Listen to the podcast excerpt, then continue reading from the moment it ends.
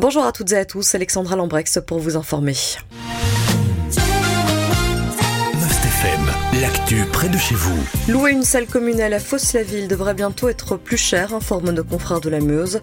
Trois salles sont disponibles à la location. En raison de la hausse du coût de l'énergie notamment, la commune va revoir ses tarifs à la hausse. C'est la redevance qui est visée.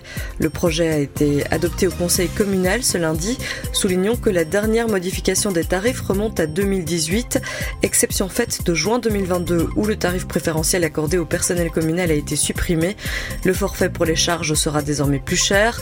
Celui pour la salle de l'Orbet sera de 150 euros, comptez 120 euros pour la salle commune de Bambois et 90 euros pour la Rovelienne à Leroux.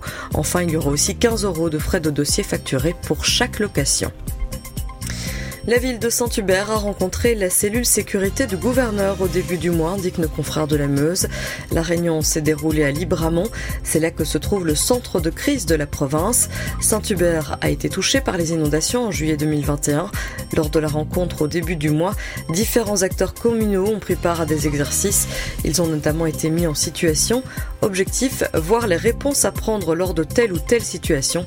La cellule de crise provinciale prévoit en effet des exercices multidisciplinaires au moins une fois par an pour entraîner les acteurs de terrain. L'héritage du baron Huttard continuera de profiter aux Gévois, annonce nos confrères de la Meuse. Pour rappel, le baron est décédé en 2018. Il était le propriétaire du château de des locaux du Patro, de l'école libre et de nombreuses terres agricoles, rappellent nos confrères de la Meuse. Dans son testament, le baron indiquait que ses biens devaient continuer de profiter à la communauté. Il a marqué le souhait de léguer ses biens à la Fondation Roi Baudouin, le restant de son patrimoine étant pour ses filles. Une bataille juridique a néanmoins éclaté entre les héritières et la Fondation. Les filles du baron ont contesté le testament. Plusieurs jugements ont eu lieu. C'est finalement au tour de la Cour de cassation de se prononcer et elle a débouté la demande des filles du baron. Les biens gévois seront donc bien gérés par la Fondation Roi Baudouin. La question du château n'est par contre pas encore terminée. Son avenir est en cours d'analyse, indique le confrère. Une vente ne serait pas exclue. Enfin, l'école industrielle et commerciale de la ville d'Andenne change de nom. Dès la rentrée prochaine, il faudra dire établissement d'enseignement pour adultes et de formation continue Andenne.